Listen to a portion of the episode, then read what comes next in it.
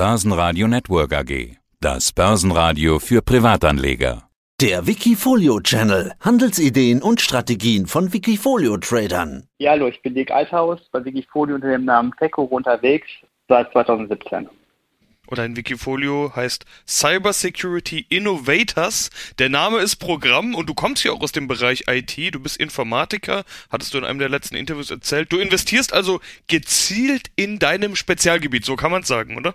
Das ist absolut richtig, genau. Das habe ich vorher auch schon gemacht, bevor ich zu Wikifolio gekommen bin. Und habe dann irgendwann 2017 angefangen, mein Depot quasi in das Wikifolio reinzuziehen. Für mich selber einfach mein eigenes Depot. Und jetzt ein paar Jahre später sind da jetzt mittlerweile, ich glaube jetzt aktuell 16 Millionen Euro investiert. Hätte ich ja vorher auch nicht dran gedacht. Es sind sogar 17,6 Millionen ganz aktuell und es scheint auch ganz gut zu funktionieren. Also plus 309, 310 Prozent hast du erreicht in rund viereinhalb Jahren. Wenn man auf die wikifolio.com Startseite geht, äh, da bist du ganz oben bei den Bestseller-Wikifolios. Naja, und 17,6 Millionen sprechen ja auch eine deutliche Sprache. Tech-Guru als Nickname und das scheint ja irgendwie Programm zu sein. Also irgendwie triffst du mit dem Thema offenbar auch einen Nerv der Anleger.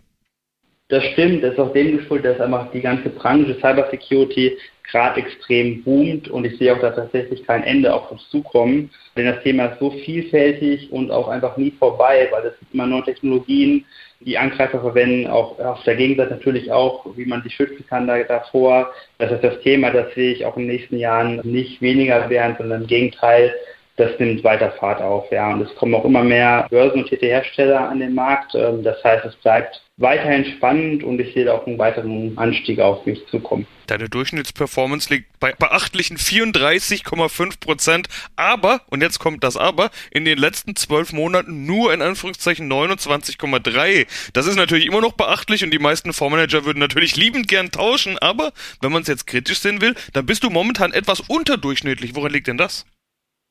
Ja, ist mir auch aufgefallen. Also ich hoffe natürlich, dass ich, im Durchschnitt noch, also dass ich meinen jährlichen Durchschnitt dieses Jahr wieder knacken kann sozusagen oder zumindest mal nah dran komme. Woran das liegt, ja, gute Frage. Natürlich wurden die Tech-Werte dieses Jahr besonders abgestraft, war ja richtige Achterbahnfahrt äh, die, dieses Jahr ja, da musste man die Folie auch drunter leiden natürlich. Äh, nur ich denke, ich habe das trotzdem noch ganz gut abgefangen.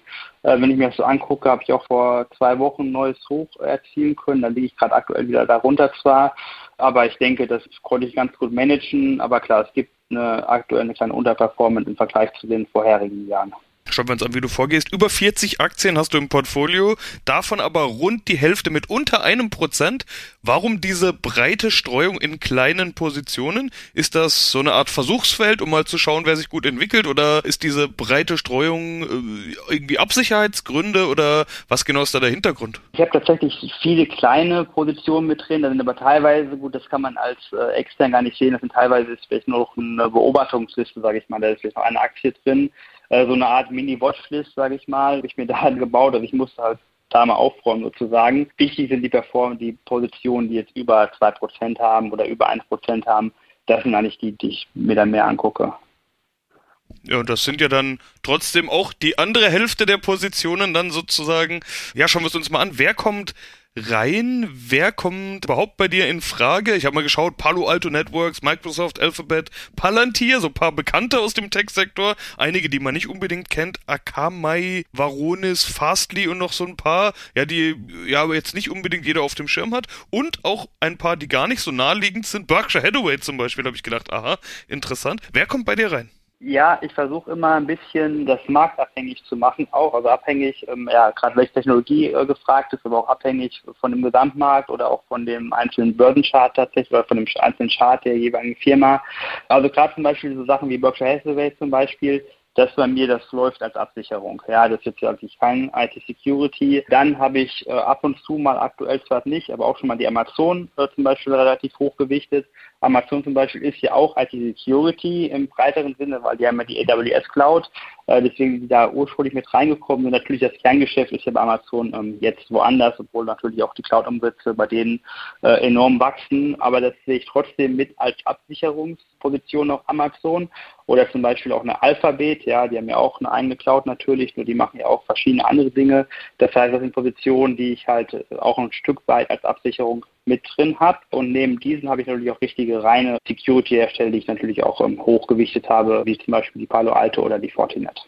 In unserem letzten Interview hattest du gesagt, dass du recht aktiv sein musst in deinem Bereich. Da hatten wir allerdings über deine andere Strategie gesprochen, also über dein anderes Wikifolio Blockchain 2.0. Auch in deinem Cybersecurity Innovators passiert viel, zumindest ganz aktuell. Ich habe nicht so weit zurückgeschaut, aber ich habe gesehen, in den letzten Tagen ist auch immer mal wieder fleißig hier und da verkauft, gekauft worden und so weiter. Wie aktiv bist du und wie aktiv muss man in diesem Sektor vielleicht tatsächlich sein?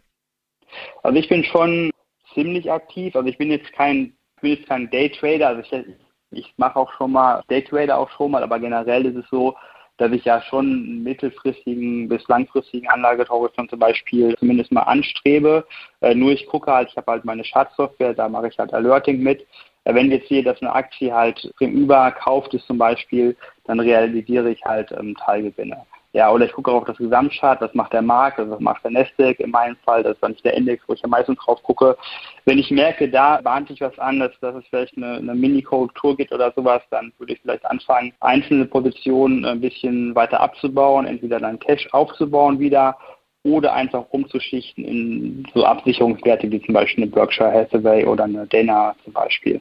Ja, allzu viel Grund zum Verkaufen hast du offenbar nicht, denn deine Cash-Position ist wirklich mini klein unter einem Prozent. Beim letzten Mal hattest du noch rund 15 Prozent Cash und hattest auch gesagt in einem vorherigen Gespräch, ich schaue immer, dass ich eine gewisse Cash-Position habe. Ist das dann jetzt gerade eine Momentaufnahme und in nächster Zeit werden eben wieder irgendwo Verkäufe anstehen, um wieder Cash-Positionen aufzubauen oder fühlst du dich gerade ganz komfortabel mit dem voll investierten Portfolio? Ja, das ist eine gute Frage. Ich habe mir da gerade heute noch mal Gedanken zu gemacht und ich möchte wieder mehr Cash aufbauen. Ich fühle mich zwar generell aktuell noch wohl, weil ich denke, es gibt wenig Alternativen zu Aktien in der aktuellen Marktphase. Nur trotzdem gibt es ein paar schwarze Wolken, die aufziehen. Also vieles ist auch einfach nur Neues, das ignoriere ich einfach. Was auch gerade die, die Presse immer schreibt, vieles äh, ignoriere ich da und lasse mich da nicht beeinflussen von. Äh, aber gerade so Dinge wie jetzt der Schuldenhaushalt in den USA, das könnte dann schon mal ein Gewitter geben. Deswegen überlege ich auch tatsächlich, da wieder mehr in Cash zu gehen aktuell was man doch auch üblicherweise sieht, ist, wenn Tapering-Fantasien, und das Tapering steht ja nun bevor, oder sogar Zinsanhebungsfantasien im Markt sind, dann sind doch die Tech-Werte die ersten, die verkauft werden. Man sieht jedes Mal, wenn eines der Hauptthemen im Markt gerade irgendwas mit Notenbank und weniger expansiver Geldpolitik ist, dann sind es ja immer die Tech-Werte und zwar auch genau die Werte, die du dir anschaust, die dann eher mal so ein bisschen durchgerüttelt werden. Bereitet dir das Sorgen oder bist du optimistisch, dass die Geschäftsmodelle dieser Firmen dann doch stark genug sind, dass egal was die Notenbank macht, diese Firmen weiterlaufen? Ja, also langfristig, glaube ich, ist auf jeden Fall langfristig, sehe ich bei allen Firmen da entsprechendes Potenzial, dass die auch weiter wachsen, egal was die Notenbank macht. Nur natürlich äh, kann man die Notenbank nicht außer Acht lassen, also bitte nicht falsch verstehen, das ist absolut äh, wichtig, was die davor haben. Ich versuche das auch in meinem Handeln mit zu berücksichtigen. Ja, ich mache halt entsprechende Gewinnmitnahmen, um dann eventuell später wieder einzusteigen, das heißt, die Wellen da ein bisschen zu surfen. Äh, Gerade bei diesen ganzen Tapering-Diskussionen gibt es ja ab und zu mal Volatilität im Markt, die man auch gut traden kann. Nur trotzdem mit der Tapering-Diskussion, das ist ja schon so lange auch Thema. Ich weiß gar nicht, wann das, wann das das erste Mal hochgekommen ist, sicherlich schon im Juni oder Ende Mai schon. Äh, hätte man da mehr direkt mehr Cash aufgebaut, um auf Nummer sicher zu gehen, hätte man auch direkt einen Großteil der Performance verstärken. Das heißt, mehr Market Timing ist da immer so eine Sache, ja. Ich sage ja, Time in the Market beats Market Timing. Genau deswegen, ja, halte ich aktuell einfach wenig Cash. Wo könnte man mal Gewinne mitnehmen? Palo Alto Networks beispielsweise ist deine stärkst gewichtete Position im Depot. 9,9% waren es heute früh, jetzt sind es 9,8% plus 21,7% Performance. Bleiben die denn sowas wie dein Zugpferd? Ich meine, mit rund 10% sind die wirklich deutlich die stärkste Position bei dir oder sind die vielleicht mal Kandidat, um hier und da mal Gewinne mitzunehmen? Ja, das bleibt mein Zugpferd nach wie vor. Auch, diese Gesamtperformance von 21,7 Prozent, die ich gerade auch gerade vor mir äh, sehe, die stimmt bei Palo Alto zwar nicht, ja, das ist auch dem geschuldet, dass ich immer wieder Gewinne realisiere und dann auch wieder ähm, ja, günstiger einkaufe. Das heißt, diese Gesamtperformance, die ich in Palo Alto gemacht habe, das waren auf jeden Fall mehr wie diese 21 Prozent und das ist immer nur die Anzeige bei Wikifolio ist so. Genau, aber das ist schon eine Position, die ich definitiv behalten möchte. Da sehe ich auch, das ist einfach ein Platzhirsch, ja, die sind auch innovativ, beziehungsweise die holen sich immer Innovationen dazu, die machen viele Zukäufe, Palo Alto zum Beispiel. Das heißt, die, die werde ich halten weiterhin, eventuell mal ein bisschen abbauen, ja, das mag sein, jetzt auch gerade wenn ich daran denke, dass ich wieder mehr Cash aufbauen möchte, dass ich da äh, die Position etwas verringere oder auch eine Microsoft habe ich jetzt hier mit 6,8 Prozent. Äh, das wäre auch ein Kandidat, wo ich sagen würde, das äh, könnte ich verringern. Ja, also Palo Alto 9,8, Microsoft wie gesagt 6,8 Prozent, Fortinet könnte man noch mit dazu packen mit 5,8 und alle anderen sind dann schon unter 5 Prozent, also schon kleinere Gewichtungen. Wie gehst du eigentlich vor bei der Gewichtung? Microsoft und Palo Alto, okay, das scheint zum Teil auch organisch gewachsen zu sein und du nimmst dann hier und da Gewinne mit oder hast du die bewusst so stark gewichtet. Äh, Palo Alto hast du ja auch gerade selbst gesagt, ist so eine Art Zugpferd von dir. Wie gehst du vor bei der Gewichtung? Gibt es dann durchaus Aktien, die du auch stärker gewichtest, weil du von denen mehr erwartest? Ja, genau. Ich habe schon eine, auch eine Excel-Liste, die ich selber pflege, wo ich quasi so Einschätzungen mache, verschiedene Kriterien, die ich für mich äh, einpflege, wie ich die Gewichtung hier ähm, gestalte im Wikifolio. Genau daran mache ich das und ja auch einfach an, an was der Markt mir gerade vorgibt. Ja, wenn ich jetzt gerade einen charttechnischen guten Einstieg finde, bei einer Fortinet zum Beispiel, dann würde ich ja diese Position aufstocken und dafür eine andere vielleicht abbauen, wenn da der Chart mir sagt, da könnte es bald wieder ein bisschen eine kleine Korrektur geben.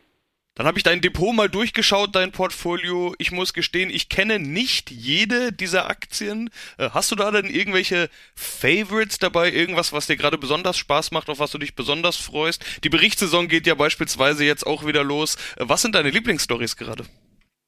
Ja, ich habe da tatsächlich einen Wert im Auge. Ähm, also zum Beispiel die Akamai ist ja ein CDN-Player, habe ich letztes Mal auch schon kurz drüber gesprochen.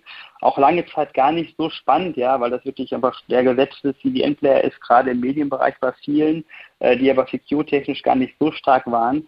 Aber gerade Akamai hatte jetzt einen äh, richtig spannenden Zukauf getätigt. So haben die eine israelische Firma gekauft, äh, Galicore die sich in dem Bereich Microsegmentation ähm, sehr gut auskennen, sich da spezialisiert haben und ich könnte mir vorstellen, dass da in Zukunft auf jeden Fall äh, Akamai auch massiv von profitieren wird. Ähm, deswegen überlege ich auch diese Position weiter auszubauen. Ja, kommen wir doch mal zum Abschluss und dann natürlich so eine Art Ausblick. Wie optimistisch bist du jetzt für die Zukunft? Das hat sich jetzt ja nicht bedingungslos optimistisch angehört. Auch bei dir hat man so ein paar Grautöne rausgehört. Was erwartest du?